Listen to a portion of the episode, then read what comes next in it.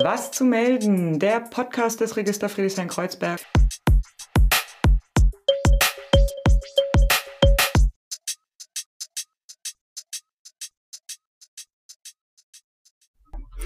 Ja, herzlich willkommen. Bei mir im Studio begrüße ich jetzt Lisa vom FF Bits. Was Hi. das ist, darüber reden wir gleich. Hallo, herzlich willkommen, genau. Ja, erstmal ganz lieben Dank, dass du dir die Zeit genommen hast, hierher zu kommen.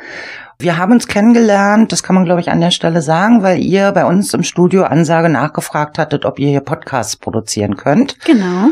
Und hattet auch schon mal Kontakt zu einer Sendung von uns, nämlich Celesta, glaube ich, war. Genau, da waren wir schon mal zu Gast vor ein paar Jahren. Genau, die gibt's leider mittlerweile nicht mehr. Das waren die wunderbaren Kolleginnen Sille und äh, Esther. genau, also das heißt, ihr wusstet schon so ein bisschen, worauf ihr euch einlasst. Ich muss gestehen, ich hatte bis zu dem Zeitpunkt zu eurer Kontaktaufnahme von euch noch gar nichts mitbekommen. Aber gut, man kann nicht immer alles wissen, aber ihr sitzt hier in Friedrichshain in der Eldenaer Straße. FF Bits, was ist das? Ihr seid ein Archiv. Erklär mal kurz, wer ihr seid, vor allen Dingen auch seit wann es euch gibt. Ich bin ja hier super überrascht, wie lange es euch schon gibt. Ja, schon seit über 40 Jahren. Also das FF BITS ähm, stand am Anfang mal für Frauenforschungs-, Bildungs- und Informationszentrum. Heute FF BITS, das feministische Archiv. Also wir sammeln seit Ende der 70er Jahre, also jetzt nicht ich persönlich, weil ich bin erst später geboren, alles Mögliche zu Frauenbewegungen und feministischen Bewegungen. Nicht nur in Berlin, sondern deutschlandweit und eigentlich sogar weltweit. Das heißt, bei uns gibt's alles Mögliche von wirklich so Protokollen feministischer, frauenbewegter Gruppen in den 80er Jahren, Demo-Transparente, wir haben Schallplatten, wir haben Videos. Wir machen seit ein paar Jahren auch selbst so Zeitzeuginnen-Interviews. Ähm, ja, eigentlich alles, was du dir vorstellen kannst. Wir haben auch Nachlässe, also wo Aktivistinnen wirklich so ihren ganzen, entweder ihren aktivistischen Nachlass oder manchmal auch wirklich sehr persönliche Sachen ins Archiv geben, entweder wenn sie zum Beispiel in eine Pflegeeinrichtung gehen oder wenn sie versterben. Hm, ein, eine Frage hätte ich jetzt, weil euch gibt seit 77, 78. Das war ja noch vor der Wende, mhm. also noch zu mhm. DDR-Zeiten. Gab es das zu DDR-Zeiten schon oder hattet ihr vorher einen anderen Standort? Ähm, das FFBITS war lange in Charlottenburg, in der Dankelmannstraße, ja. in unterschiedlichen Adressen. Da wurde auch mal was besetzt und so. Es war aber immer ein Westberliner Archiv und dementsprechend, so sieht halt heute auch die Sammlung aus. Ne? Also ähm, es gibt Sachen zur Ostfrauenbewegung, aber sehr wenige. Denn es gibt ja in Berlin noch ein anderes Archiv, ähm, das Archiv Grauzone. Das sitzt in der Robert-Havemann-Gesellschaft und das ist tatsächlich eine große Sammlung zur DDR-Frauenbewegung. Mhm. Weil was mich jetzt verwundert hatte, mir war gar nicht bekannt, dass sowas zu DDR-Zeiten, sage ich mal, ich bin ja ein DDR-Kind, bin 67 geboren, habe also noch einige Jahre erleben dürfen, äh, dass es sowas gab. Weil ja, ist jetzt wieder ein anderes Thema, aber im Grunde waren Frauen bei uns ja mehr oder weniger gleichberechtigt, auch wenn sie sich natürlich mehr um die Kinder gekümmert haben als die Männer. Aber äh, wir hatten ja so eine Sachen, gleiches Geld für gleiche Arbeit und man konnte auch in Führungspositionen, also all das, was wir heute wieder neu erkämpfen müssen, gab es bei uns ja schon. Insofern war das Thema eher unterschwellig, sage ich jetzt mal. Also genau. nicht so wichtig. Aber gerade das, was du sagst, ne, mit der Doppelbelastung äh, im Haushalt zum Beispiel, Haushalt zu führen und trotzdem Vollzeit zu arbeiten, die Anerkennung dafür oder auch die Kämpfe von lesbischen Frauen, mhm. da gab es auf jeden Fall ähm, Gruppen in der DDR auch, die sich dafür stark gemacht haben. Aber genau das, was du sagst, hat, glaube ich, auch in den 90ern dann zu so wirklich Konflikten auch zwischen Ost- und Westgruppen geführt, weil die Kämpfe teilweise sehr andere waren. Mhm. Ja, kann ich mich auch gut erinnern, weil ich musste mich dann sozusagen mit den Westgegebenheiten auch auseinandersetzen, mhm. habe das auch am eigenen Leib erfahren dürfen in den 90er Jahren und habe dann festgestellt, dass sich hier, ich nenne es mal jetzt wirklich so Abgründe auftun und die ich mich bis dahin nicht kümmern musste. Genau. Das heißt, also, ich musste mich auch als Frau, äh, Pronomen Sie an der Stelle, äh, musste ich mich sozusagen auch nochmal ja, neu erfinden und Dinge versuchen durchzusetzen, die vorher eben einfach da waren, um die ich mich eben nicht kümmern musste. Und das war für mich auch eine neue Erfahrung. Und wenn ich ehrlich bin, hätte ich mir gedacht, na, das hat uns jetzt der Westen gebracht. Na super. Ja, ich glaube, damit warst du nicht alleine mit den Gedanken, ne? Also, weil die Kämpfe, mhm. genau, im Westen ging es irgendwie viel darum, auch so, sagen wir jetzt mal so von den Mittelklasse-Frauen irgendwie arbeiten zu gehen, war dann irgendwie so eine, da war so eine Idee von, das ist irgendwie eine Befreiung. Hm. Und auf die durften ja, glaube ich, auch bis in die 70er Jahre nicht ohne das Einverständnis der Männer oder genau, so, ne? Genau, genau. Und das war halt irgendwie auf der, wobei man natürlich irgendwie Abstriche machen muss, ne? Das waren dann so die Mittelklasse-Frauen. Ich glaube, die Frauen äh, aus irgendwie so Arbeiterklassen, die mussten halt arbeiten gehen, ne? Und da war das dann auch keine Frage. Also ja. ich glaube, das ist so, da ja. gibt es immer viele Ebenen. Ja, aber ich glaube, das war bei uns auch nicht so viel anders, wenn die Frauen nicht arbeiten gegangen wären. Der Mann alleine hätte eine Familie bei uns auch nicht annähern können. Mhm. Das wäre auch nicht gegangen. Das spielt sicherlich auch eine Rolle. Oder gerade wenn man allein da, alleinerziehend ist, gab es ja Hüben wie drüben und das war ist heute kein einfaches Leben, nach ja. wie vor nicht. Ne? Ja, super. Also das klingt alles super spannend. ähm, wie ist denn das jetzt, wenn jemand da mal Interesse hat? Äh, oder vielleicht auch Fragen hat oder vielleicht auch Material hat. Gibt's da irgendwelche Grenzen oder wie läuft das? Wie kann man da Kontakt aufnehmen? Wie kann man euch unterstützen? Was sucht ihr vielleicht? Äh, sowas in der Richtung. Also ähm, grundsätzlich, genau, kann man jederzeit gerne mit uns per E-Mail oder per Telefon Kontakt aufnehmen.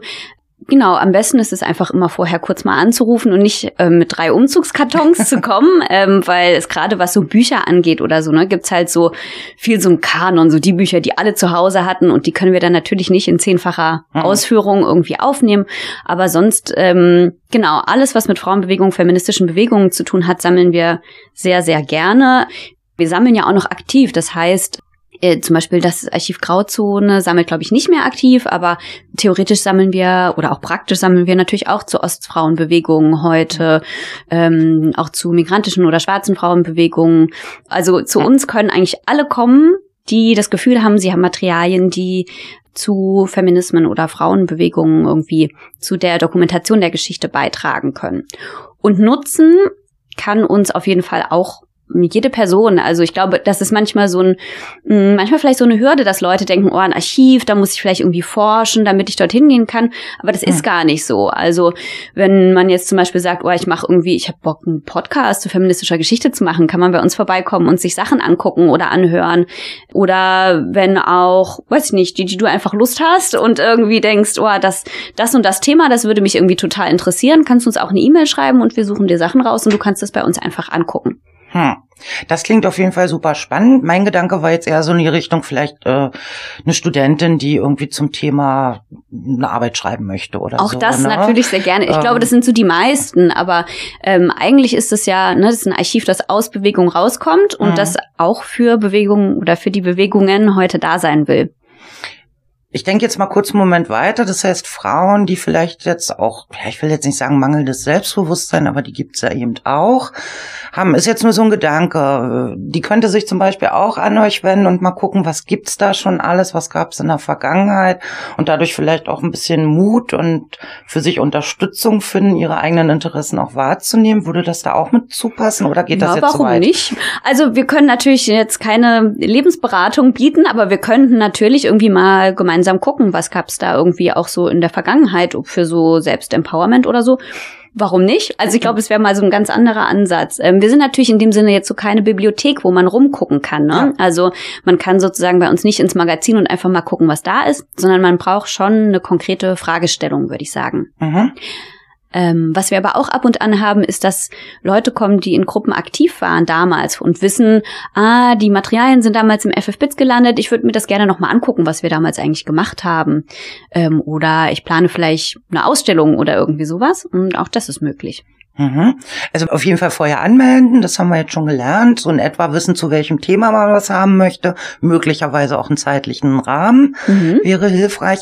Wie würde das denn weiterlaufen? Dann macht man mit euch einen Termin, dann kann man da Unterlagen einsehen, kann man die sich dann auch einfach kopieren. Zum Beispiel, das ist jetzt so eine Frage, weil der eine will es vielleicht für zu Hause haben, um sich nur zu informieren, anderer will vielleicht was für eine Website haben oder vielleicht auch für eine Zeitung gibt's heute nicht mehr so richtig, aber also für irgendwas, um auch eine Veröffentlichung draus zu machen, da wäre jetzt mein Gedanke, Gedanke an Bildern und Dokumenten hängen ja auch Rechte dran. Würde das ja. so einfach gehen? Gibt es da überhaupt eine Möglichkeit oder wie, wie kann ich das dann wirklich nutzen? Das ist immer so das, was so ein bisschen tricky ist. Ne? Manchmal schreiben uns Leute einfach und sagen so, ihr habt doch bestimmt Bilder von dieser Demo und ich brauche das für einen Artikel oder sowas. Und so einfach ist es natürlich nicht, weil mhm. wir haben ja in Deutschland ein unglaublich restriktives Urheberrecht. Was ja ähm, auch gar nicht so verkehrt ist an der einen oder anderen Stelle. Genau, aber manchmal natürlich auch schwierig, ne? ja. ne? weil gerade aus so Bewegungskontexten ist ja dann immer die Frage, wer ist von manchen Sachen denn eigentlich die Urheberin? Wer war denn mhm. eigentlich in dieser Gruppe drin, die diesen Text geschrieben hat oder diesen Flyer gemacht hat oder so, ne? Und da muss man natürlich immer so ein bisschen abwägen.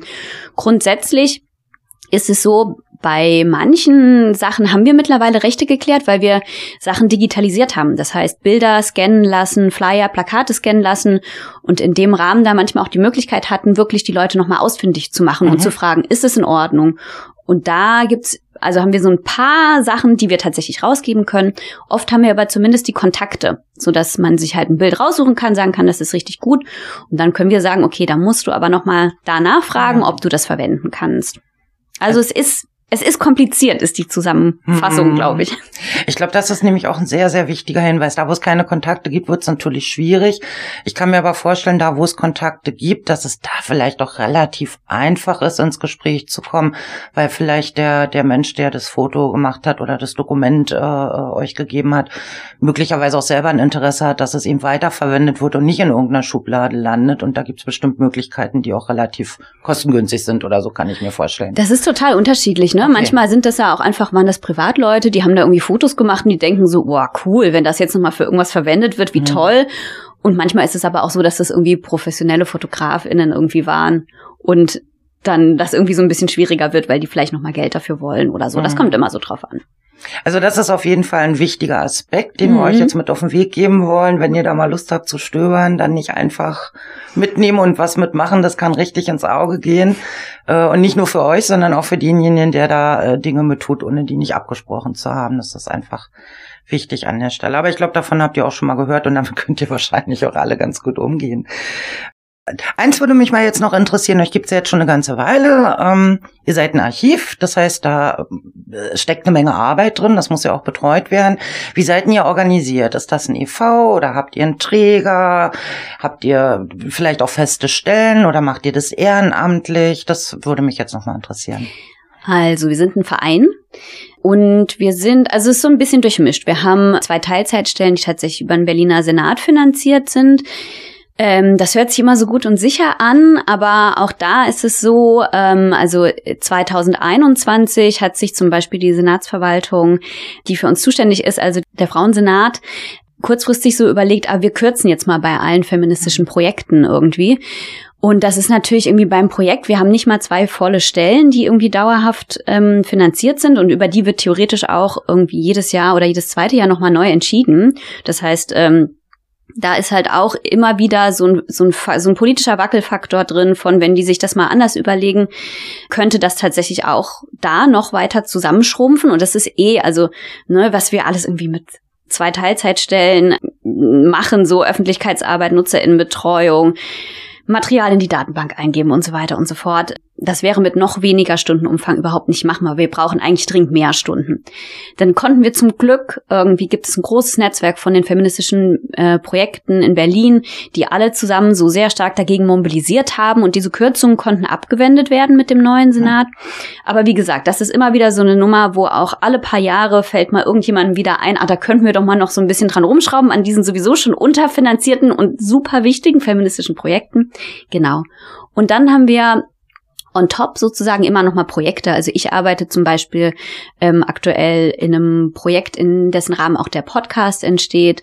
Das heißt Bewegtes Berlin und wird jetzt von der Kulturstiftung des Bundes finanziert, was natürlich so eine große Sache ist, aber wir haben auch immer mal wieder Digitalisierungsprojekte und so weiter. Also es gibt sozusagen zwei feste Teilzeitstellen und dann immer mal wieder was on top an Projekten. Hm, ich glaube, das, was du jetzt erzählt hast, das kennen ganz, ganz viele, die in Projekten, Vereinen unterwegs sind, die äh, das große Glück haben, überhaupt ein Stück Förderung zu bekommen mhm. und eben jedes Jahr wieder aufs Neue ins Schwimmen geraten, können wir dieses super Projekt überhaupt weiterführen oder nicht. Und ja, ja, ich kann da auch ein Lied von singen. Das ist eigentlich sehr traurig, weil ja, gerade auch so eine Sachen wie, wie, wie ihr jetzt macht, das ist ja, das macht ja nicht jeder und das ist ja schon auch was Besonderes und das gehört meiner Meinung nach einfach auch gefördert.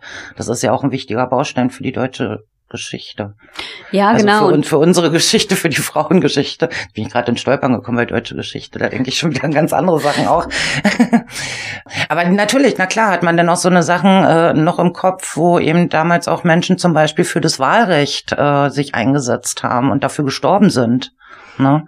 Das ist ja zum Beispiel auch was, was lange, lange gedauert hat. Und es soll ja heute auch noch Länder geben, wo die Frauen nicht wählen dürfen. Also überhaupt gar nicht mitbestimmen dürfen. Und das sind ja schon so auch so geschichtliche Eindrücke, die man so hat. Habt ihr sowas auch bei euch im Archiv? Oder das fängt wahrscheinlich erst damit an, als auch das Archiv geboren wurde?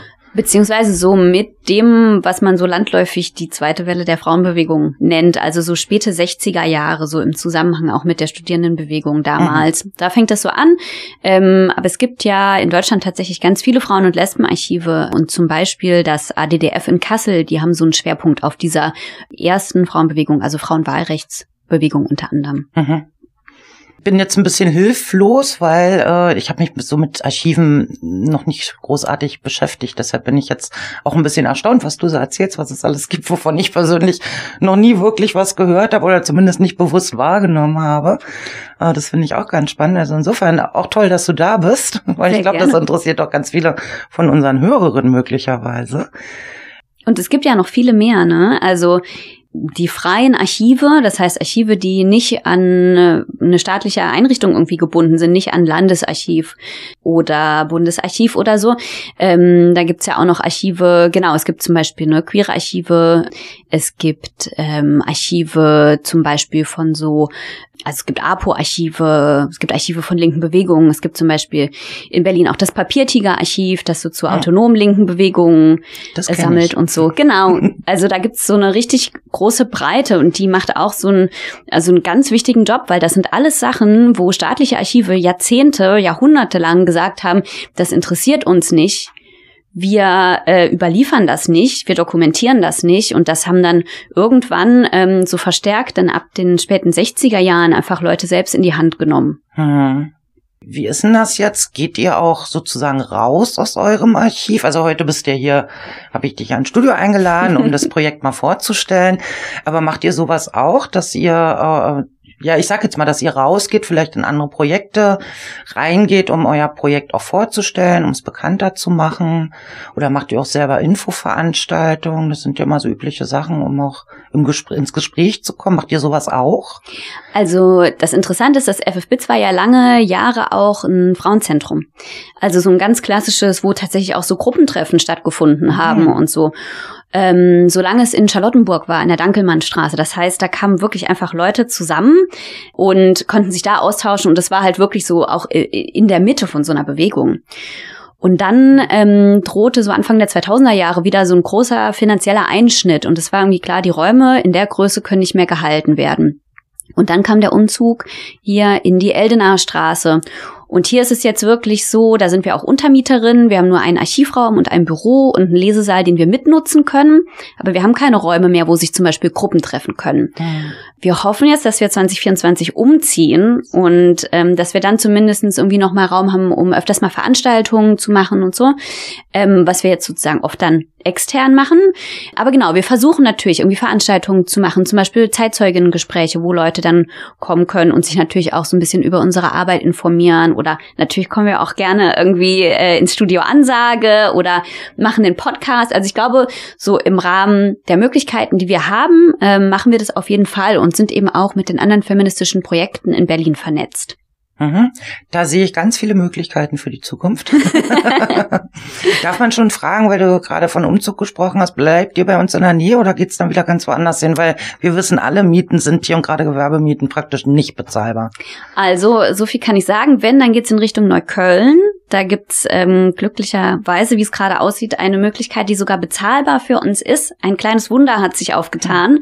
Wir dachten nämlich auch, wir müssen richtig weit rausziehen, aber das wäre ja sozusagen, wir wollen ja ein bisschen mehr wieder dran sein, sozusagen am Puls. Und das wäre natürlich super toll. Aber wir kommen dann trotzdem auch mal ins Studio Ansage. So weit ist ja nicht. ja, oder wir kommen dann zu euch. Genau. Äh, viel Glück auf jeden Fall an der Stelle. Das ist ja nicht eine ganz unwichtige mhm. äh, Frage, auch Existenzfrage. Gibt's noch irgendwas, was du gerne erzählen möchtest, wo ich jetzt vielleicht gar keine Frage dazu im Kopf habe? Hm, lass mich kurz überlegen. Ja, vielleicht erzähle ich noch ganz kurz. Ähm, Genau, ihr solltet auf jeden Fall bald alle mal in unseren Podcast Feministories reinhören. Ähm, die erste Folge ist noch nicht draußen, aber kommt jetzt bald. Das seht ihr dann zum Beispiel auf unserer Webseite oder Social Media. Und Ende des Jahres wird auch so ein Themenbereich zu feministischer Geschichte in der Berlin History App entstehen. Auch das ist ein Teil von dem Projekt dieses Jahr, wo man sich dann auch so digital ein bisschen durch die Stadt klicken kann und gucken kann, was sind so interessante Orte aus feministischer mhm. Geschichte. Ähm, deswegen lohnt sich, glaube ich, irgendwie ja ab und an mal bei uns auf der Webseite reinzuschauen und zu gucken, was da dieses Jahr alles noch so passiert. Das klingt schon mal sehr gut. Dann sagen wir die mal kurz an. Die Website heißt nämlich ganz einfach ff bits, also biz.de. Genau, ganz easy. Äh, eine Frage ist mir jetzt doch noch mal so in den Kopf gekommen. Ich habe in den letzten Monaten öfter mal so an Kiez-Spaziergängen teilgenommen, teilweise vom VVN-BDA oder auch von der Antifa oder auch äh, äh, anderen, die da sowas machen. Da ging es um Frauen, also widerständige Frauen in der NS-Zeit, die äh, in der heutigen Zeit auch nach wie vor ich sag mal, sehr unterbeleuchtet sind, kaum wahrgenommen werden, die aber eine verdammt wichtige Arbeit damals gemacht haben und teilweise auch dafür ihr Leben gelassen haben. Vor allen Dingen aber auch, äh, wenn sie selber nicht so im Vordergrund waren, ihren aktiven Männern den Rücken auch freigehalten haben. Da gibt's wahnsinnig viele interessante Frauen, wo auch einiges mittlerweile bekannt ist, ganz viele sind noch unbekannt. Ähm, Habt ihr sowas auch bei euch im Archiv? Das ist sowas gut, dass du fragst. Äh, wir haben einen ganz tollen Nachlass von Hilde Radusch. Ähm, Hilde Radusch war eine lesbisch-feministisch-kommunistische Widerstandskämpferin tatsächlich. Ähm, es ist eine total interessante Biografie, ähm, die dann nach dem Krieg auch nochmal so Teil von der Frauen-Lesben-Bewegung geworden ist und da aber schon so, ich glaube, über 60 war äh, und nochmal so dann tatsächlich ähm, aktiv geworden ist und auch eine Mitbegründerin vom FFBITS war. Mhm. Und von ihr haben wir so einen kompletten Nachlass, wo wirklich auch ihre Tagebücher drin sind. Ähm, unter anderem auch die Tagebücher, die sie in der Kriegszeit geschrieben hat. Und das ist wahnsinnig interessant. Sie, ähm, also es gibt zum Beispiel irgendwie so das Tagebuch, wo sie so beschreibt, sie ist da mit ihrer Partnerin. Es war irgendwie so klar, also es hat ihnen niemand so durchgestochen. Es äh, steht kurz bevor, dass sie quasi irgendwie beide abgeholt werden oder Hilde abgeholt wird. Und die haben hatten sich vorher eine Datsche auf dem Land gekauft in Brandenburg und wussten immer, wenn irgendwas passiert, setzen die sich dahin ab. Und dann sind die da rüber gerudert ähm, zu dieser Datsche und haben sich dort dann, ich glaube, das letzte ähm, halbe oder dreiviertel Jahr des Kriegs versteckt ähm, und sind dabei fast verhungert. Und mhm. aus der Zeit gibt es zum Beispiel dieses Kriegstagebuch, was irgendwie so ein wahnsinnig krasses Zeitdokument ist. Aber genau, auch irgendwie in so ihre Zeit in den Gewerkschaften oder auch in der kommunistischen Partei und was sie da alles erfahren hat, das ist irgendwie alles sehr gut belegt und das ist wirklich ein wahnsinnig toller Nachlass. Einfach von so einem so einem Leben, äh, das so so voll war von Aktivismus und von Widerständigkeit in so unterschiedlichen Zeiten. Hm. Ich bin bei sowas auch immer so ein kleines bisschen sprachlos, weil es sehr bewegende Biografien sind, von denen man da ja in der Regel erfährt. Und ich frage mich immer, wie hätte ich reagiert, wenn ich zu dieser Zeit gelebt hätte? Hätte ich den Mut gehabt? Hätte ich die Kraft aufgebracht? Hätte ich in meinem Umfeld überhaupt den Rückhalt gehabt? Äh, das ist immer so eine Frage, die ich mir stelle. Und schon allein aus dem Grund heraus habe ich wahnsinnige Hochachtung vor solchen, nicht nur Frauen an der Stelle, Männer natürlich auch, vor den Menschen, die eben nicht aufgegeben haben, die mutig waren und die äh, im Zweifelsfall auch unter Einsatz ihres Lebens für eine bessere Gesellschaft gekämpft haben. Und zu, ähm, zu Hilde Radisch zum Beispiel gibt es auch ein tolles Essay und zwar gibt es, es gibt eine Sache, das ist das digitale Deutsche Frauenarchiv. Das ist ein Projekt, wo sozusagen die äh, Frauen-Lesben-Archive, zum einen gibt es so einen gemeinsamen Katalog, wo man quasi alle Frauen-Lesben-Archive auf einmal durchsuchen kann nach einem bestimmten Thema, der Meta-Katalog meta-katalog.eu. Und dann gibt es aber auch das DDF-Portal und da gibt es viele Essays zu so Protagonistinnen von, von Frauen-Lesben-Bewegung und unter anderem auch so ein Essay über Hilde Radusch, das wirklich total interessant ist und wo man ein bisschen mehr über diese Biografie lesen kann, aber auch so Bilder von ihr sieht und Dokumente und so. Mhm. Ich bedanke mich ganz herzlich. Ich glaube, das ist jetzt auch ein guter Punkt, äh, mhm. um an der Stelle abzubrechen. Weil ich glaube, für euch da draußen, ihr habt jetzt eine ganze Menge Input bekommen und vielleicht auch Inspiration, euch da mal auf andere Wege zu begeben, die durchaus spannend und interessant sind. Euch wünsche ich für euer Archiv viel Erfolg weiterhin. Dankeschön. Vor allen Dingen auch für die Zukunft, dass das alles so klappt, weil was wir auf jeden Fall heute gelernt haben, dass ihr ein sehr, sehr wichtiges Projekt seid, was nicht sterben darf. Ja, das ja. sehe ich genauso. Grüße an deine Kollegin und vielen Dank, dass du heute da warst. Danke, Gigi. Danke für die Einladung. Gerne. Tschüss. Ciao.